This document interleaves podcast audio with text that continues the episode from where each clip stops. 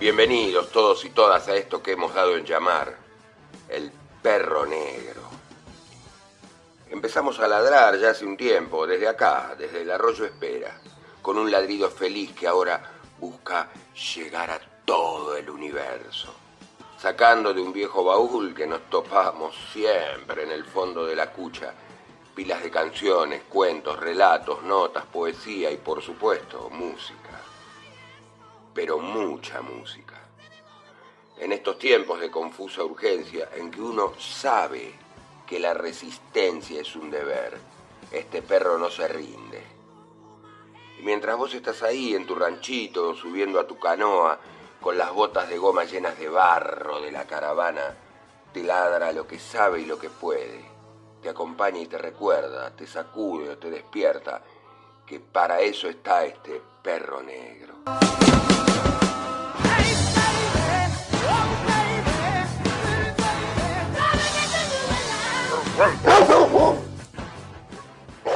Todos los viernes a las 19 por FM El Ceibal, 102.1, desde las Islas del Delta.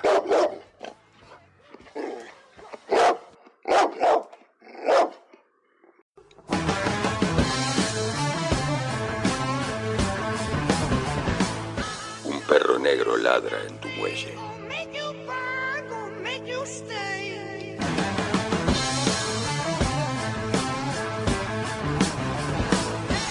Siéntate allí a ver cómo pasa flotando la última estética.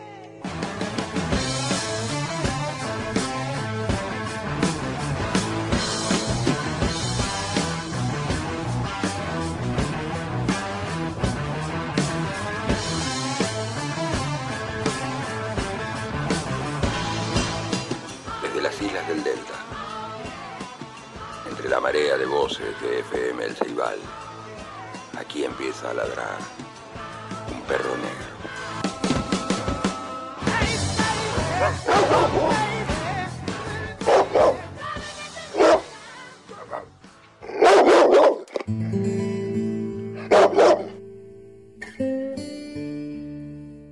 Pero muy buenas, querida concurrencia. Así arrancamos este, el decimotercer programa ya del Perro Negro, aquí desde FM El Ceibal 102.1, radio comunitaria, a la vera del arroyo Espera, desde nuestras encantadas islas del Delta. Y para este programa número 13 tenemos preparada lo que llamaremos una edición especial. La extensión del mismo será abarcada exclusivamente por un cuento.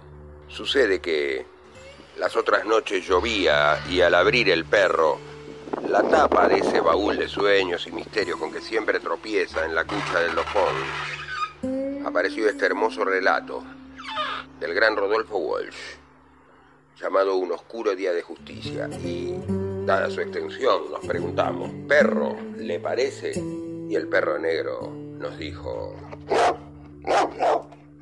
Así que vamos para adelante. Rodolfo Walsh, gran compañero y además vecino de estas islas, tuvo dos casas en el Carapachay. La segunda, a la altura del 400 aproximadamente, Liberación, se halla perfectamente señalizada y demarcada por la familia que la habita actualmente, incluso se la puede visitar.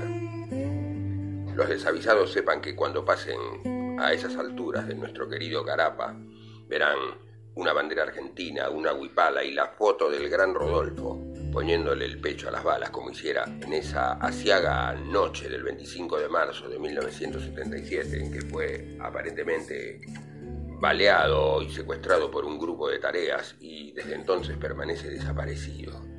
Ya hemos semblanteado en varias oportunidades al querido Rodolfo Walsh y aquí traemos un cuento que remite en buena medida a su niñez, a su propia niñez, allá en el sur de la patria, en Río Negro, como buen descendiente de irlandeses católicos. Un cuento maravilloso que, por supuesto, merece ser emitido en El Perro Negro y para el que ponemos alfombra roja en esta edición especial. Así que sin ambajes y de la formidable pluma del gran Rodolfo Walsh, aquí en El Perro Negro, por FM El Ceibal, un oscuro día de justicia.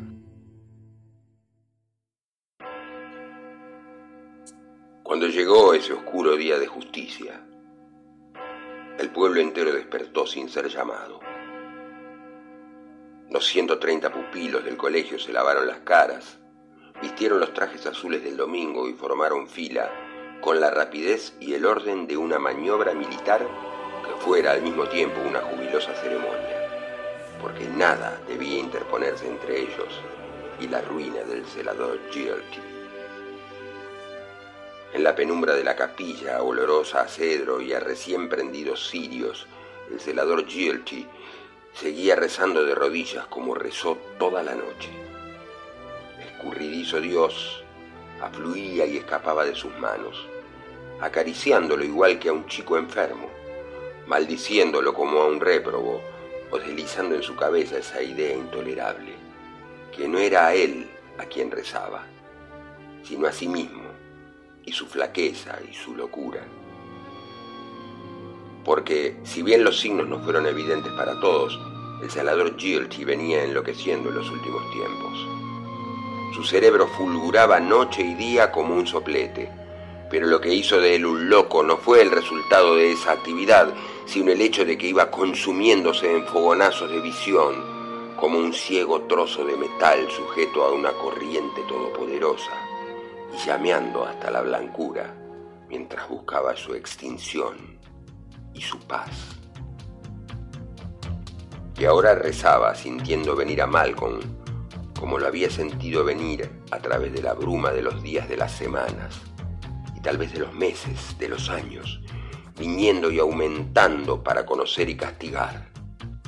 El hombre cuya cara se multiplicaba en los sueños y los presentimientos diurnos en las formas de la nube o el reflejo del agua. Astuto y seguro venía, labios tachados por un dedo, sin quebrar un palito del tiempo. En el dormitorio chico, los doce internos a cargo del celador y estuvieron solos toda la noche. Eran los más pequeños del colegio, salvo Grady, Malone y el gato, que llegaron tarde cuando no quedaban camas en el dormitorio grande, lugar para la amistad, uvas en la viña, triste descarte de escondidas historias de muerte y repudio perdidas en la leyenda del verano.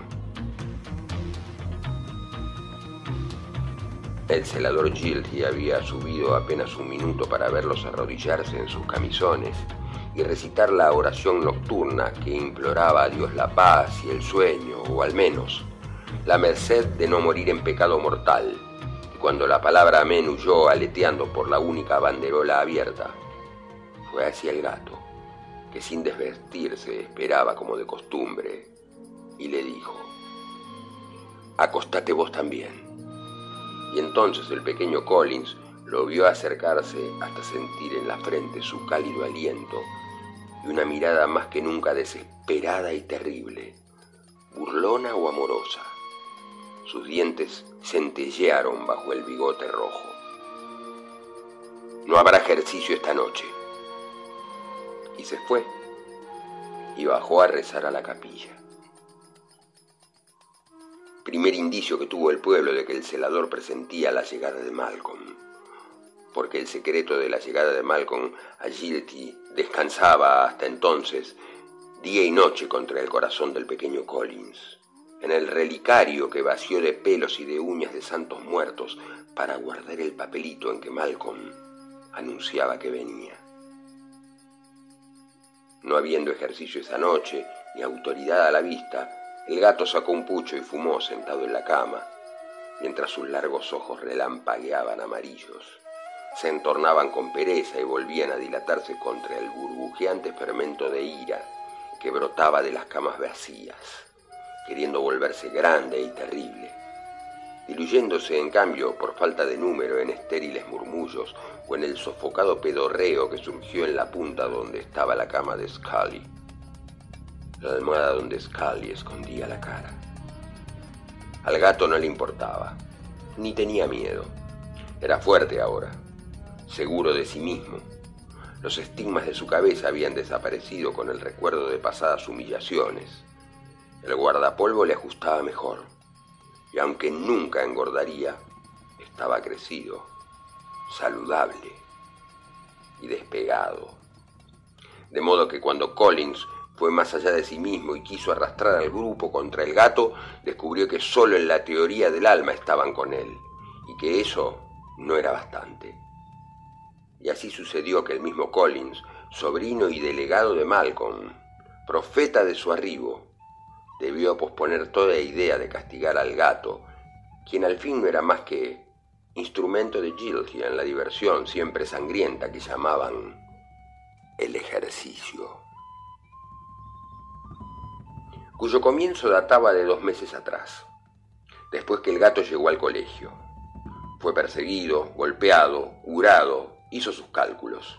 Indagó en la médula de la autoridad hasta descubrir una honda corriente de afinidad fluyendo entre él y ese hombre ancho, colorado y loco, con quien no cambió una sonrisa, ni tal vez una palabra hasta aquella noche en que el celador Gilty se paseó entre los chicos que terminaban de desvestirse, dos libros bajo el brazo y una idea prendida en la cara. ¿Qué les parece si armamos una peleita, muchachos? Poniendo en marcha un tren de sorpresas, pues ¿a quién se le ocurría pelear de noche en el dormitorio? En vez de pedir al padre Fagan los guantes que el padre Fagan siempre estaba dispuesto a dar, fijando el día y la hora, a todo el que quisiera boxear en el patio bajo los ojos apropiados y las reglas. Y sin embargo, ¿Qué les parece, eh? Y solo entonces Mulahai, que era el lenguaraz de la gente, se atrevió a preguntar, ¿Con guantes, señor? Oh, no, no con guantes, dijo el celador Chilsea. Nada de guantes, que son para mujercitas, sino para ustedes, que aun siendo los más pequeños del colegio, deben aprender a pelear y abrirse un camino en la vida, porque Dios ordena y aquí palmeó uno de los libros, que era grande y de tapas negras, que las más fuertes de sus criaturas sobrevivan y las más débiles perezcan, como dice este otro libro, palmeó, escrito por un hombre que conocía la voluntad de Dios mejor que los sacerdotes de la iglesia, aunque algunos sacerdotes de la iglesia no lo acepten.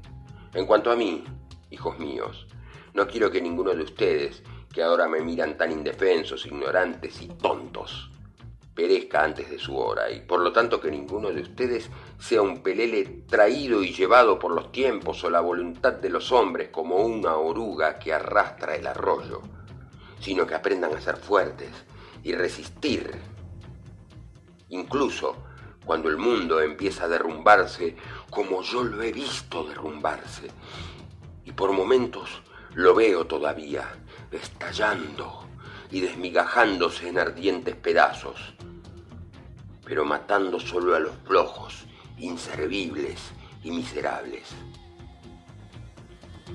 ¿Qué les parece entonces si armamos una peleita?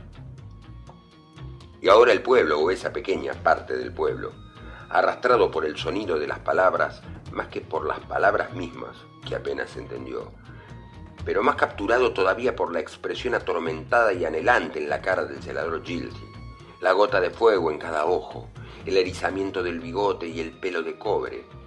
Estalló en una gran ovación que él mismo suprimió enseguida. Porque esto debe quedar entre ustedes y yo, hijos míos. ¿Y quiénes van a pelear? Todos alzaron la mano. La mirada del celador Gilsey anduvo entre las caras inexpresivas y mudas hasta encontrarse con la del gato, donde se demoró en apreciativo reconocimiento de la historia pasada y el mérito presente. Así que ya no te asusta una trompada. El gato hundió el pescuezo entre los hombros y pronunció aquellas tres palabras con que había engañado al pueblo una noche memorable. Peleo con cualquiera. Solo que ahora era cierto, y todo el mundo lo sabía. El celador Gilchi observó que los chicos más chicos estaban bajando la mano y haciéndose los distraídos, salvo Malone y O'Grady, que hubieran querido imitarlo, pero no podían porque aún eran los depositarios de un prestigio fundado en el tamaño o la edad, sino en la carga de expectativa que los demás depositaban en ellos, y por lo tanto mantuvieron en alto los brazos, que temblaban un poco, mientras el tiempo crecía hasta volverse intolerable Y solo entonces el celador Gilry dijo, ¿está bien?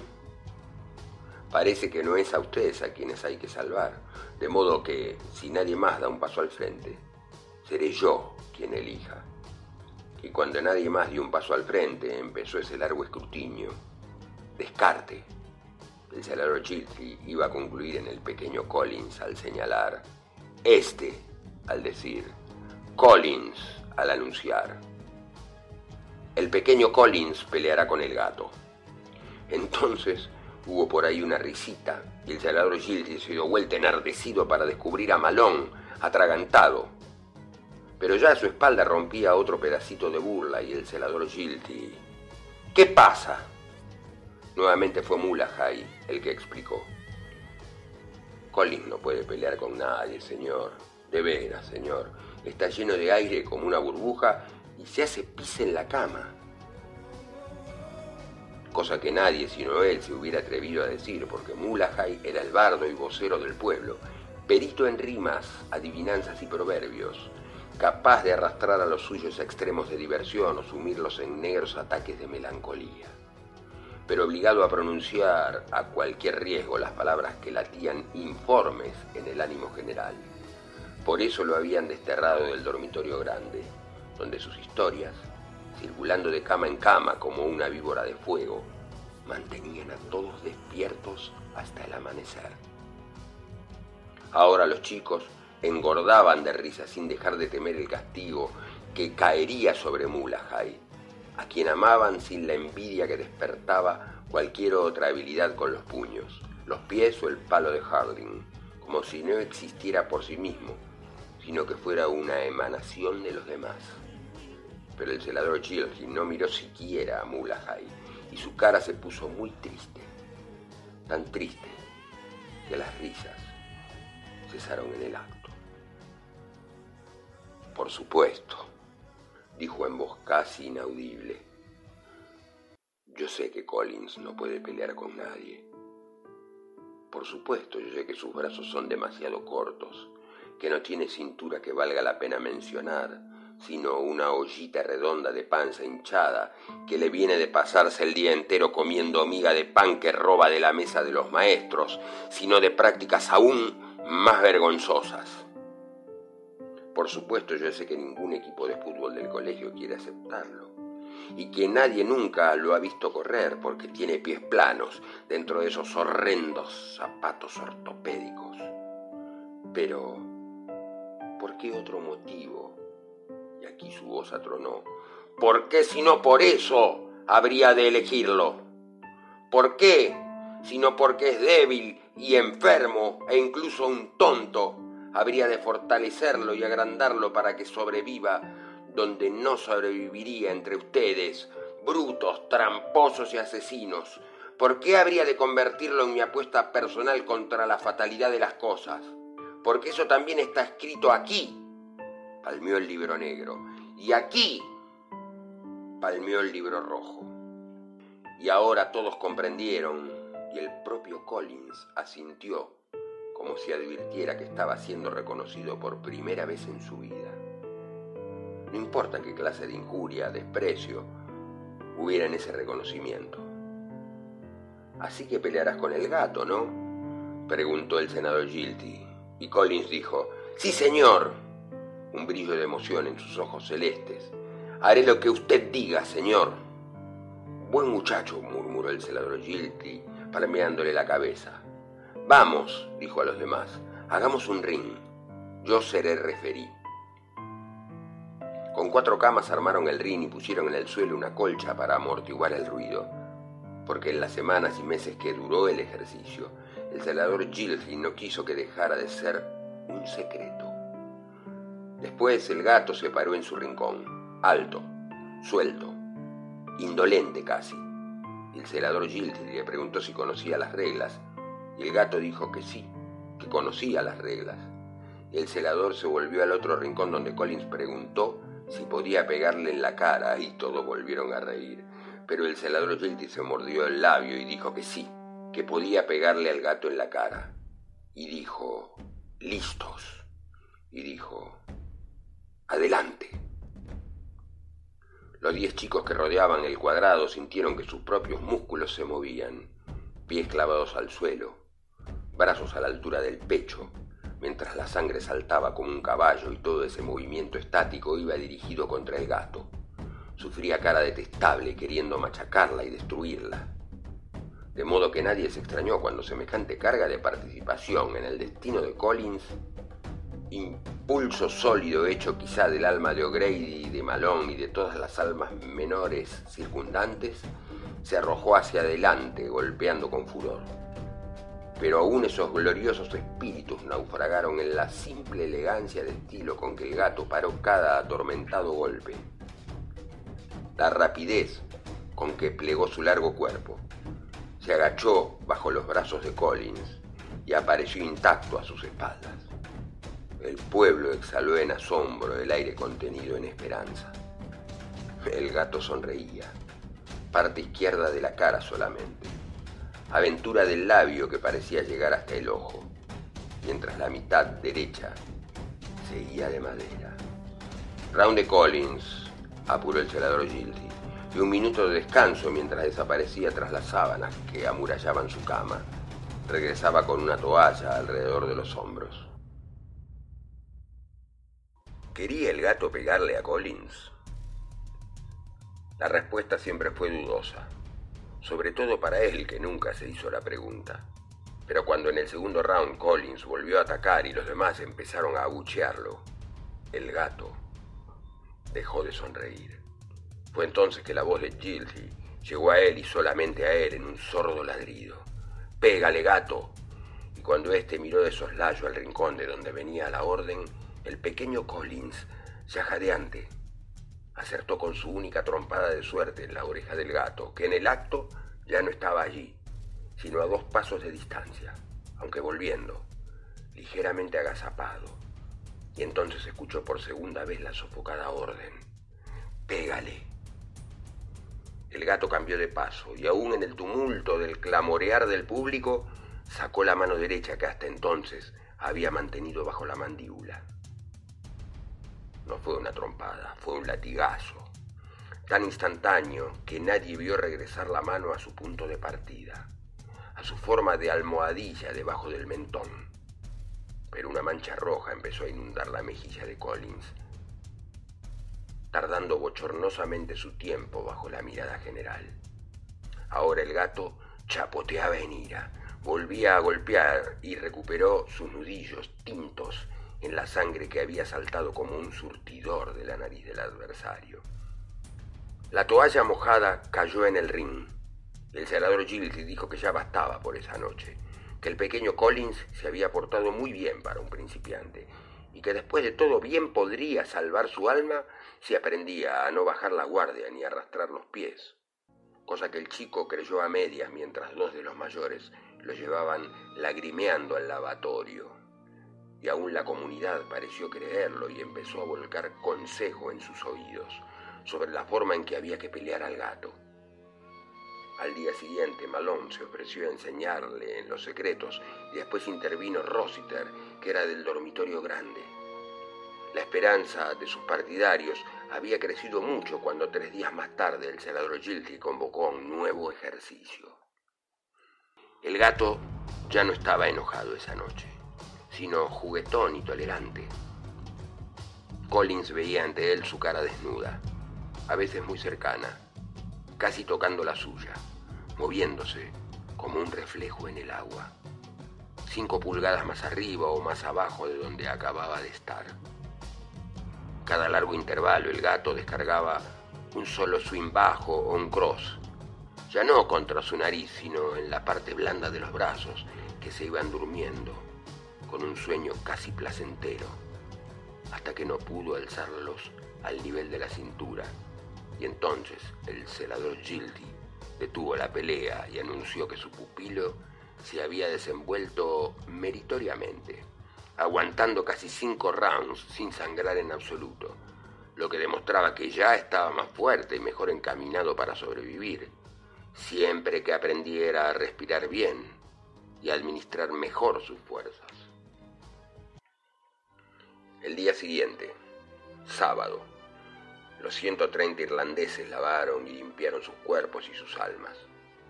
Después del almuerzo, balde tras balde de pecado empezaron a volcarse en los dos confesionarios de la capilla donde el padre Gormley escuchaba con filosófica diversión, mientras el padre Kevin sentía su úlcera extender largas patas frente a tanta violencia arrepentida, gorda gula en cuerpos flacos, viciosos intercambios que la fuerza podía imponer a la debilidad, la pasión al interés, la belleza al alma de rapiña. Collins se preguntó si hablaría del ejercicio y finalmente se abstuvo, de modo que su confesión resultó muy corta, siendo como era demasiado chico y bobo para cargar con grandes culpas. Y cuando las manos del sacerdote lo absolvieron, subió al dormitorio para el baño semanal y encontró a todos esperando. Se desvistieron en el frío del invierno que duraba aún envolvieron en toallas sus cinturas lampiñas y caminaron a las duchas. Dentro del vientre cálido, que más que ninguna otra cosa le recordaba a su familia. Collins se miró los brazos, vio los moretones producidos la noche antes por los golpes del gato. Después oyó la voz del celador Gildy que venía a lo largo del pasillo, asomándose por encima de cada puerta y diciendo, ¡Lavarse! ¡Lavarse! y cuando llegó frente a la suya, el pequeño Collins pensó que el agua se había enfriado de golpe y tapó su gusanito de sexo mientras el celador lo escrutaba largamente, antes de mover la cabeza a un lado y a otro, pero lo único que dijo fue, ¡lavarse! ¡lavarse! Y siguió de largo. Y entonces el agua volvió a ser caliente, lo que tal vez obedecía a causas naturales, como una canilla que acabara de cerrarse en la ducha vecina un repentino golpe de fuego en las calderas. En la capilla, las últimas heces de culpa caían en los oídos de los confesores que las dejaban desaguar al río inmemorial que da siete veces la vuelta a la tierra y solo ha de venir a la superficie en las postrimerías. Los que bajaban de los baños solían limpio y pensaban limpio, o más bien habían dejado de pensar hasta la mañana siguiente para no caer en la tentación que era su modo normal de pensar, y formaban en hileras ante la privilegiada cofradía de los lustrabotas para el postrer embellecimiento de la jornada. Después de la cena, los juegos del patio fueron apacibles, las voces atenuadas. Los suertudos que disponían de algunas monedas acudieron a la despensa donde el sacristán Brown vendía por cinco centavos chocolatines delgados como suspiros. Los dividieron entre los amigos con una generosidad que no figuraba en los días comunes.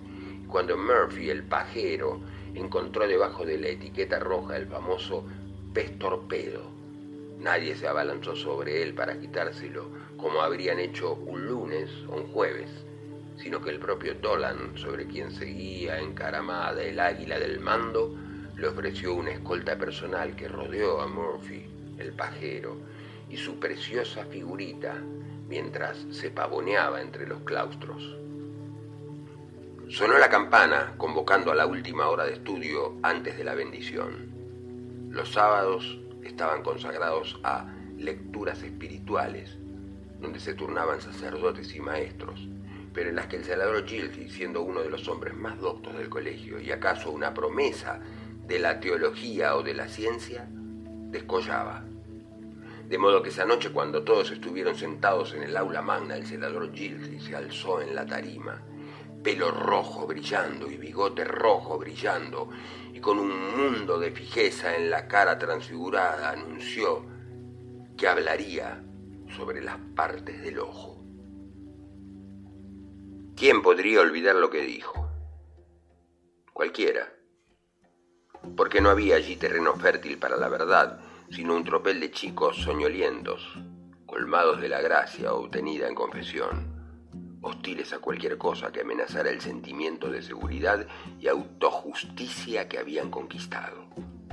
El senador Gildy, sin embargo, habló con la certeza de la revelación, empezando por elementos simples como la luz y los variados artificios que permiten percibirla a los seres más rudimentarios, plantas y flores como el girasol o el tallo tierno de la avena, que tienen en la punta una mancha amarilla, que es en rigor un ojo. Después se internó libremente en los reinos vulgares de la naturaleza, donde el ojo se hacía cada vez más sutil y complicado, desde la piel sensible del gusano hasta la visión mosaica de los insectos, hasta la primera imagen que tembló como una gota de agua dentro de la cabeza de un molusco.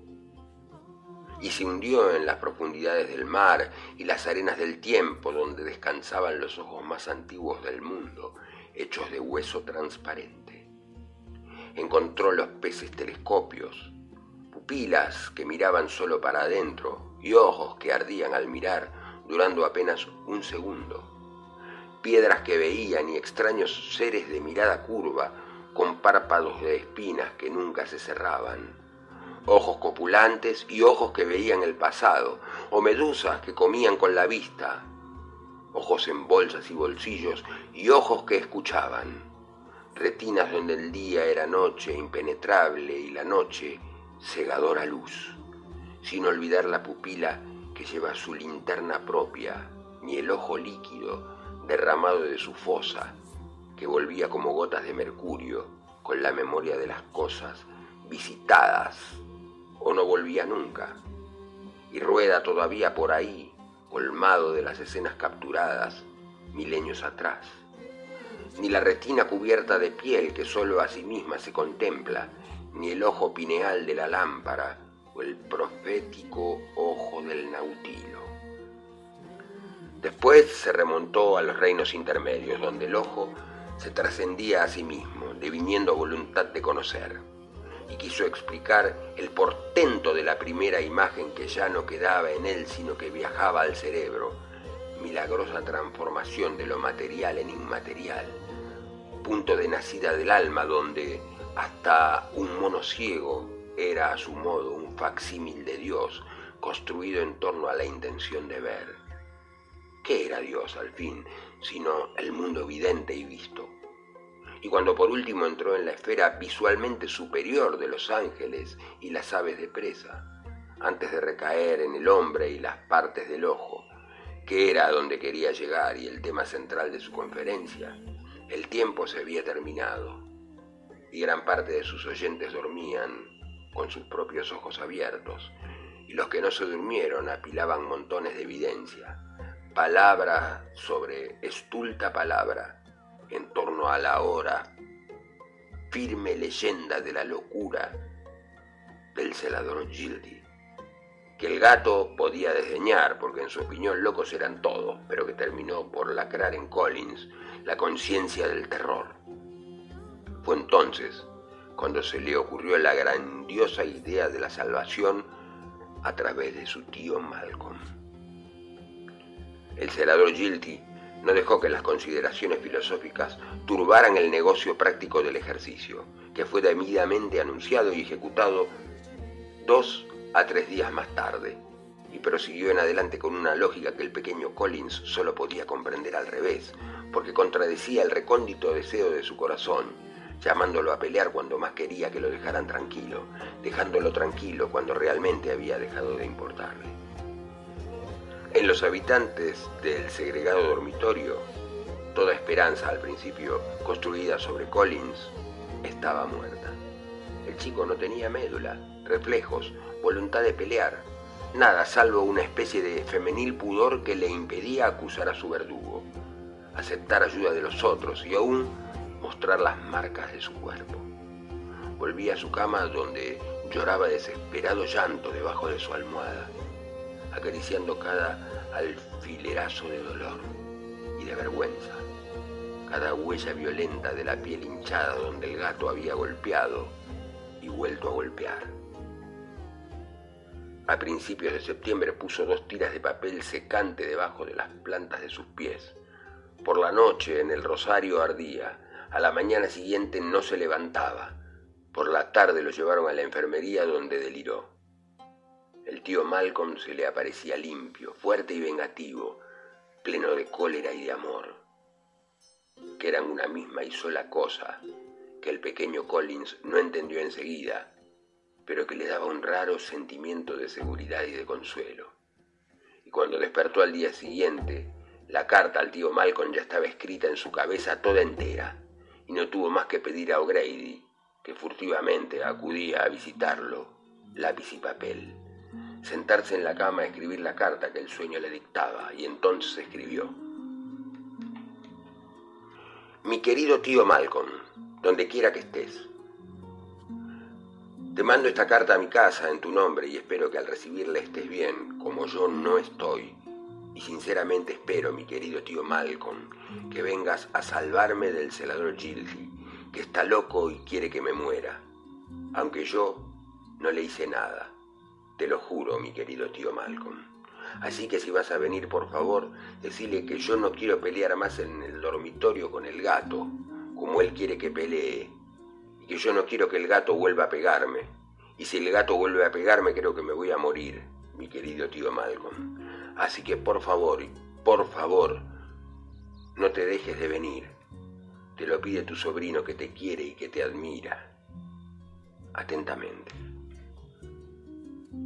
No era esta una carta ordinaria como las que todos escribían el primero de cada mes con el objeto de decirte, mi adorada mamá, que estoy muy bien gracias a Dios y con el objeto de decirte, mi estimado padre, que mis estudios van muy bien con la ayuda de la Virgen, y con el objeto de decirte, mi apreciado hermano, que la comida es muy buena y que los domingos nos dan budín de pan, y con el objeto de decirte, mi querido perro Dick, que estoy muy bien, a Dios gracias, aunque siempre sueño con vos. Todo lo cual era certificado de sus tarimas por el padre Ham Fagan y el padre Ham y el padre Gormally y quien mejor que ellos para certificar tales cosas, elogiar a quienes podían descubrir una nueva vuelta de optimismo, cierto color de indudada felicidad o reprimir a los que, por pura distracción, se mostraban tibios en el relato de sus propias vidas. No, era más bien subversiva y anómala, que necesitaba para circular subversivos y anómalos canales y esta era la misión de la Liga Shamrock, de la que Collins ignoraba casi todo, salvo que existía y que para algunos Shamrock significaba trébol, cuando para otros quería decir algo así como carajo.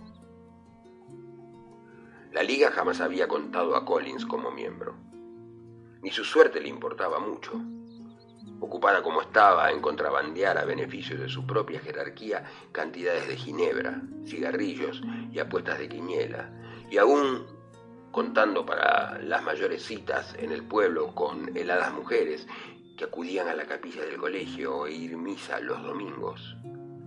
Pero la conducta y locura del senador Gildy era ya una ofensa para todos, y es posible que algunas de sus bofetadas, arranques insensatos de furor, sarcasmos que escaldaban el alma, hubieran afectado a miembros verdaderos de la liga, de modo que el mensaje del pequeño Collins ascendió escalón por escalón, donde nadie sabía si el próximo escalón era un trébol o un carajo, pero donde todos sabían que el mensaje iba subiendo hasta que llegó al nivel más alto en que se escapaba a la censura y se iba por correo expreso. El celador Gildy estaba preocupado.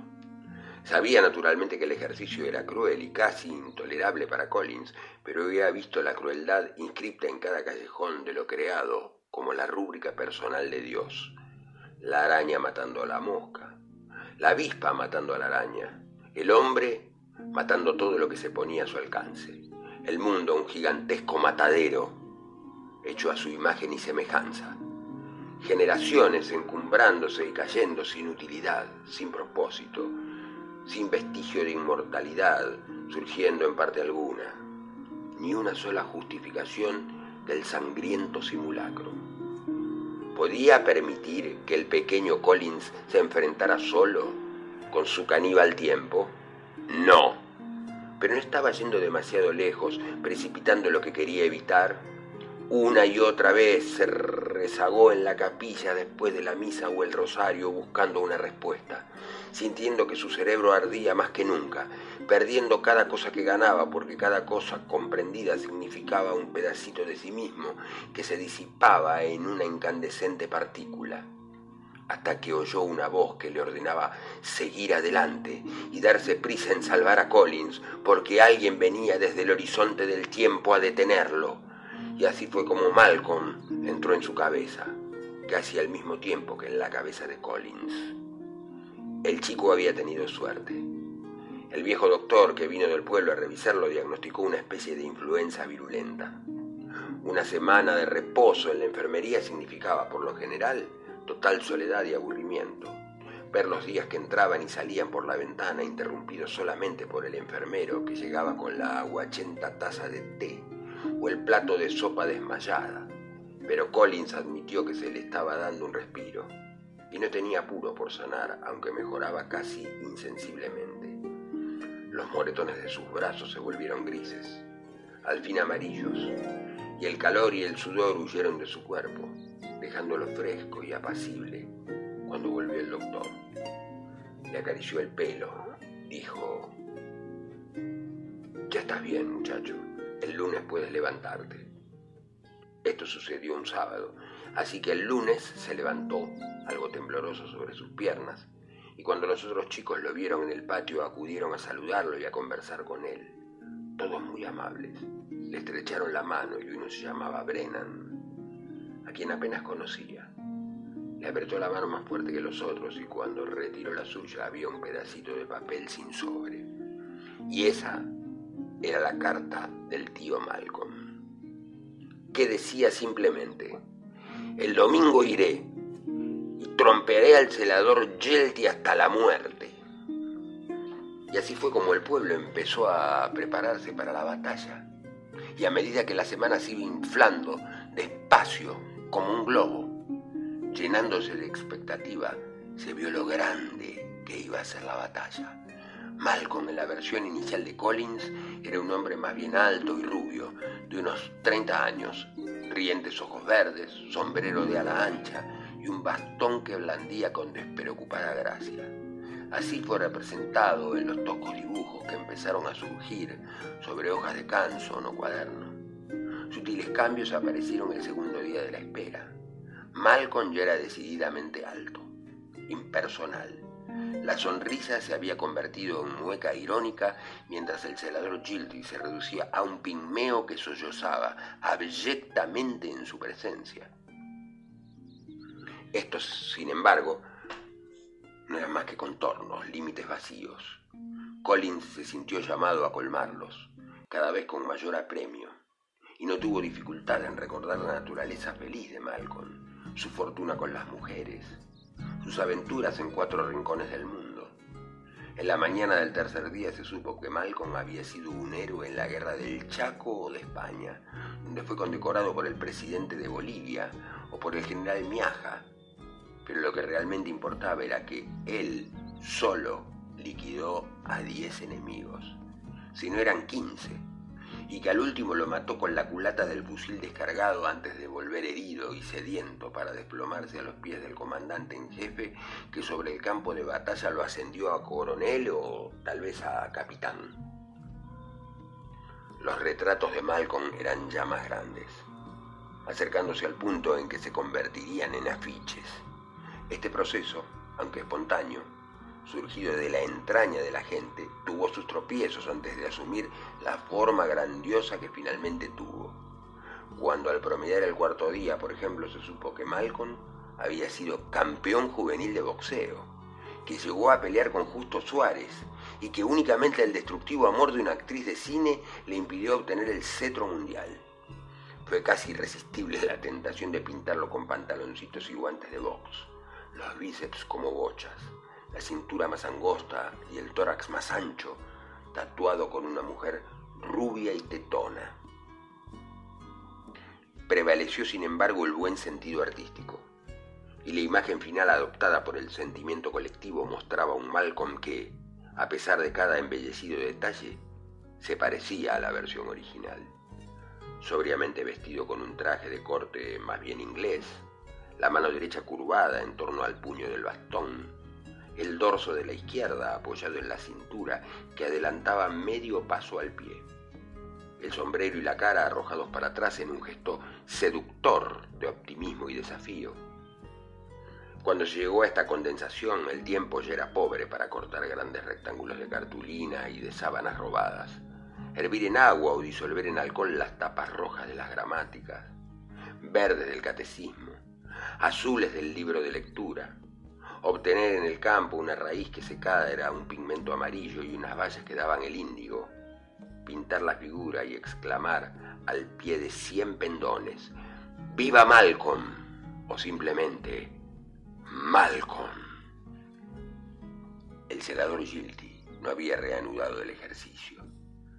Sentía el temor de la gente fumarse, la hostilidad de crecer como una marea y asumir formas cada vez más abiertas, conversaciones interrumpidas, marchas militares de ambiguo estribillo, inscripciones en paredes, la cruda pantomima que una y otra vez representó ante sus ojos la derrota de un impostor o un payaso encarnado por Murtag, frente a un héroe sin mancha en el que todos querían turnarse.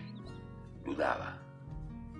Su cubículo de sábanas permaneció iluminado noche tras noche. Se murmuraba que leía y releía el libro negro, el libro rojo, y en una ocasión antes del alba un testigo oyó su voz profiriendo un torrente de terrible y sofocada obscenidad. A medida que el tiempo se acercaba, emergía de su muralla un poco más febril y consumido, con un sedimento de barro en el fondo de los ojos y hasta las puntas de los bigotes, levemente caídas.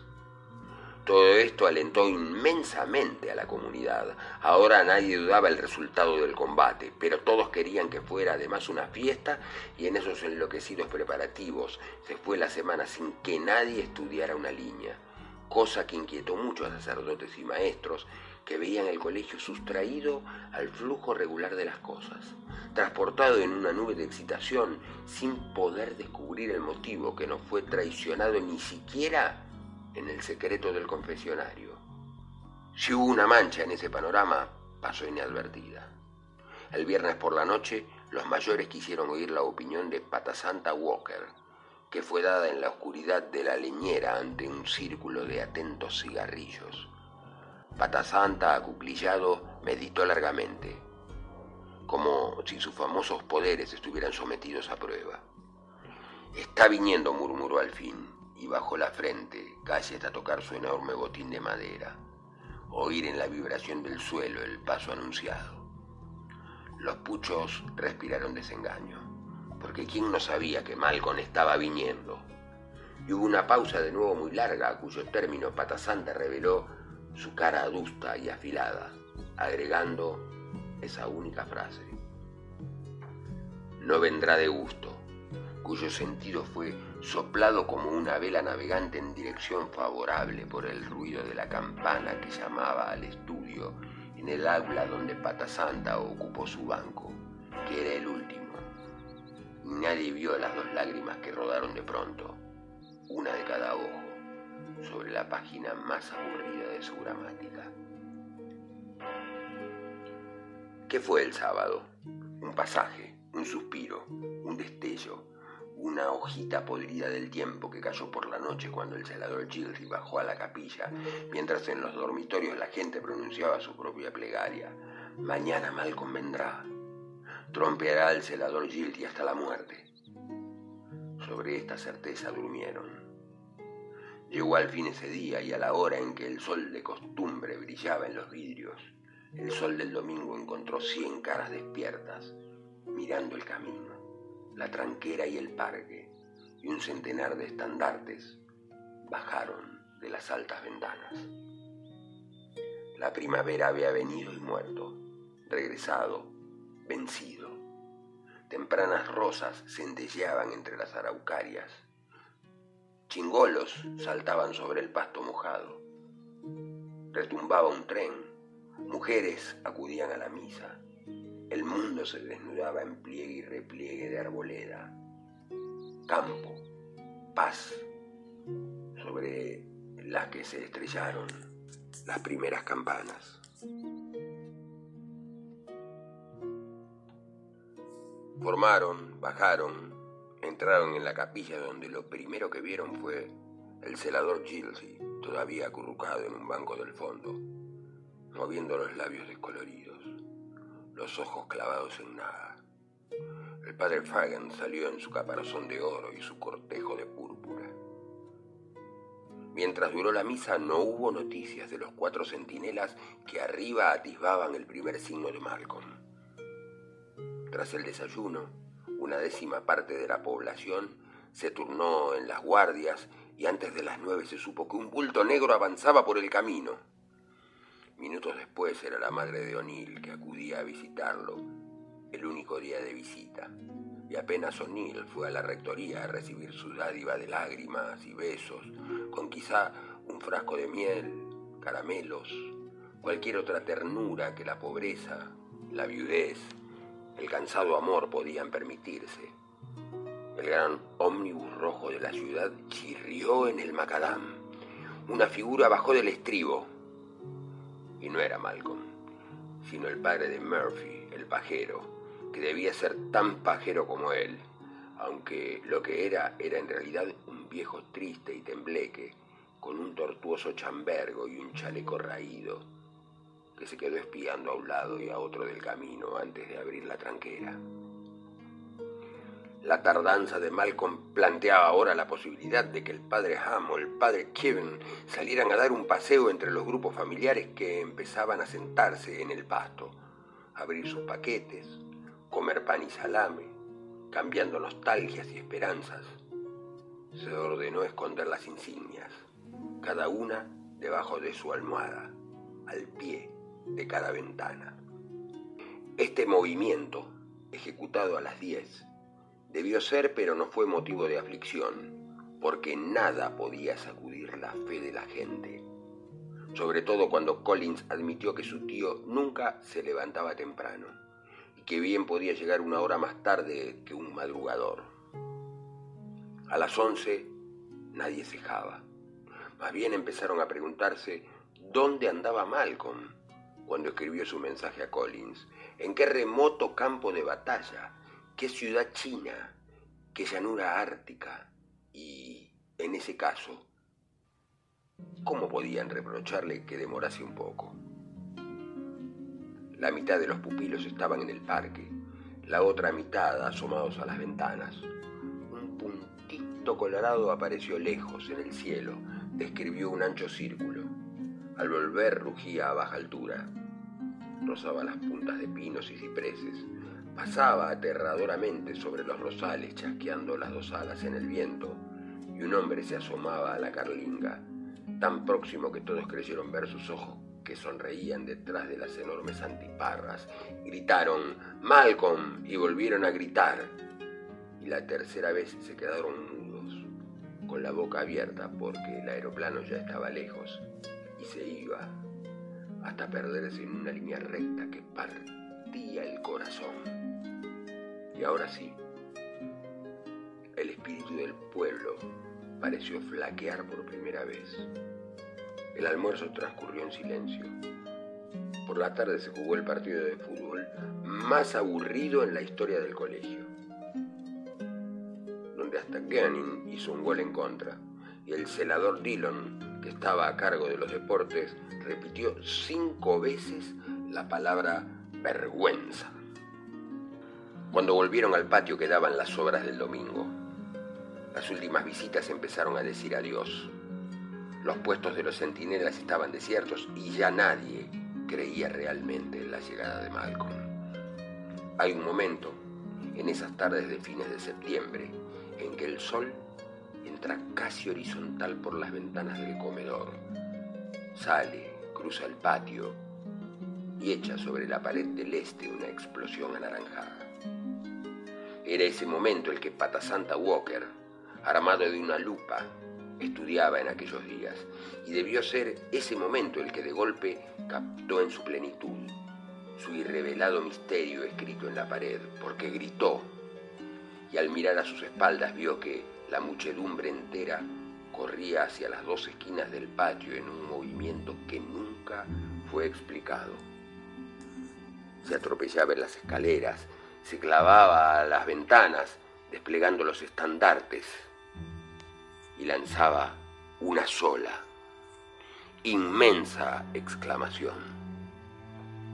Y allí, frente a todos, junto a la tranquera, estaba Malcolm. Respondía con los brazos abiertos al clamor de la multitud. El bastón en una mano, el sombrero en la otra, y aunque tal vez no fuera tan alto como habían imaginado, su pelo parecía demasiado rubio. Pero esa pudo ser una última trampa del sol de azafrán, y sus ropas no estuvieran recién salidas del sastre ni aún de la tintorería.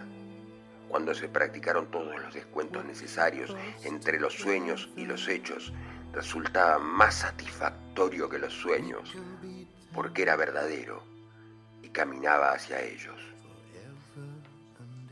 El celador Guilty salió de la capilla. Los chicos que lo vieron en escorzo, el paso sonámbulo, el guardapolvo gris y arrugado, se preguntaron cómo habían podido temerle.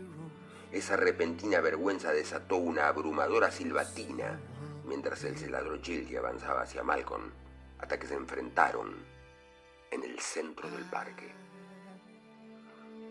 El mundo estaba muy tranquilo. Ni un pájaro cantaba, ni una hoja se movía y el silencio se tornó aplastante en la hilera de altas ventanas donde los 130 irlandeses se apiñaban, sin que faltara ni siquiera el gato, y mucho menos Collins en un sitial de privilegios sobre el retrato más grande de Malcolm, multiplicado en una fantástica selva de banderas, gallardetes y caricaturas de último momento. Malcolm depositó en el pasto el sombrero y el bastón. Se quitó el saco, lo plegó cuidadosamente y lo dejó también. En un gesto lleno de nobleza adelantó un paso tendiendo la mano al adversario antes del combate. Pero el celador Gilsey Simplemente se escupió los nudillos y se puso en guardia. Atacó, lanzando dos golpes a la zona alta y cuando Malcolm bloqueó el más peligroso, eludió el segundo con un movimiento muy sobrio de la cabeza. Se oyó la primera ovación y las banderas ondearon. Gilty arremetió de nuevo, encorvando la espalda y de pronto se vio lo poderosa que era esa espalda cómo se hinchaba al descargar un puñetazo. Pero Malcolm tornó a esquivar con facilidad y mientras giraba a su alrededor en un círculo muy estrecho, desplegó esos primeros toques de arte que tanto alegraron el corazón de los entendidos. Sus pies se movían como si cantaran. Y ahora el poderoso y rítmico coro se alzó de las tribunas. Malcolm, Malcolm. Fue eso lo que irritó a Guilty, precipitándolo a una furiosa embestida. Malcolm ya no podía eludir sin responder y lo hizo con un cross que sonó redondo y hueco en la cara de Guilty mientras el clamor arreciaba. Lo frenó con un swing al cuerpo que extenuó cada garganta, inflamó cada estandarte.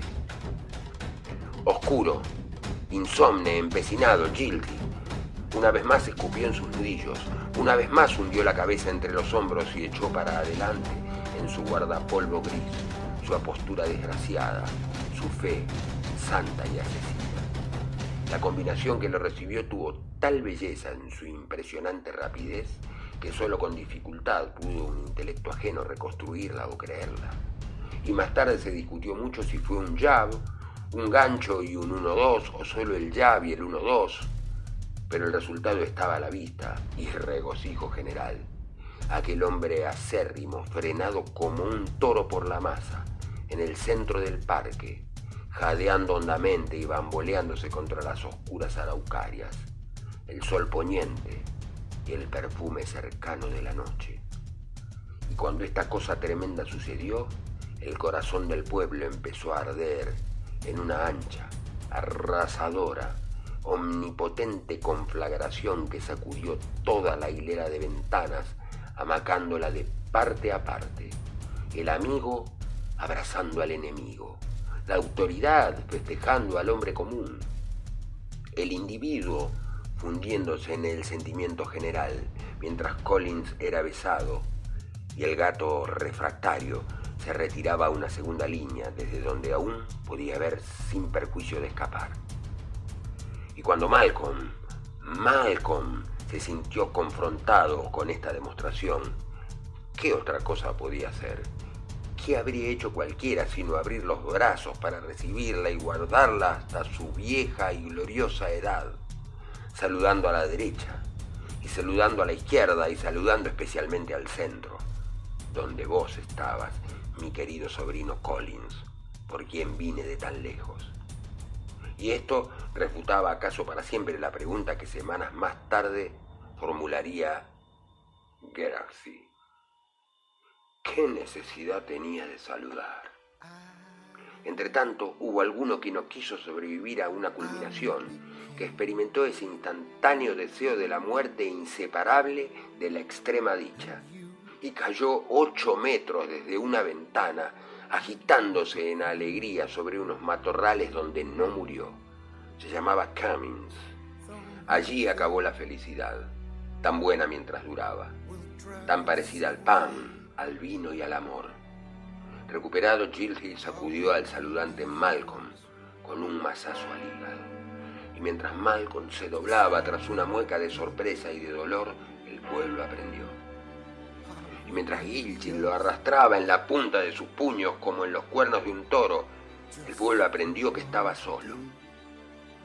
Y cuando los puñetazos que sonaban en la tarde abrieron una llaga incurable en la memoria, el pueblo aprendió que estaba solo y que debía pelear por sí mismo, y que de su propia entraña sacaría los medios, el silencio, la astucia y la fuerza, mientras un último golpe lanzaba al querido tío Malcolm del otro lado de la cerca, donde permaneció insensible y un héroe en la mitad del camino.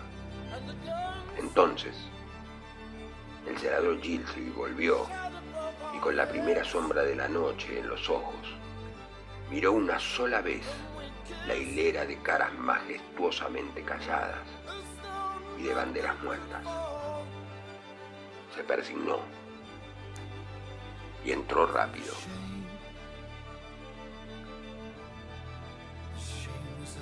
Un oscuro día de justicia. Rodolfo Walsh.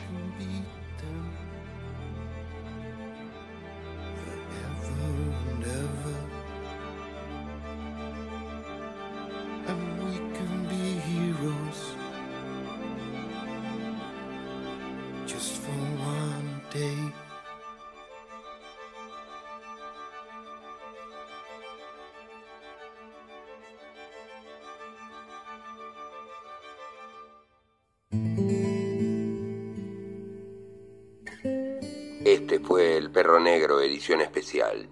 En estos tiempos de confusa urgencia, este el número 13 de un programa pensado para la reflexión y la resistencia. Hecho aquí en FM El Ceibal 102.1, radio comunitaria, desde las islas del Delta, para todo el universo. Hasta la semana que viene.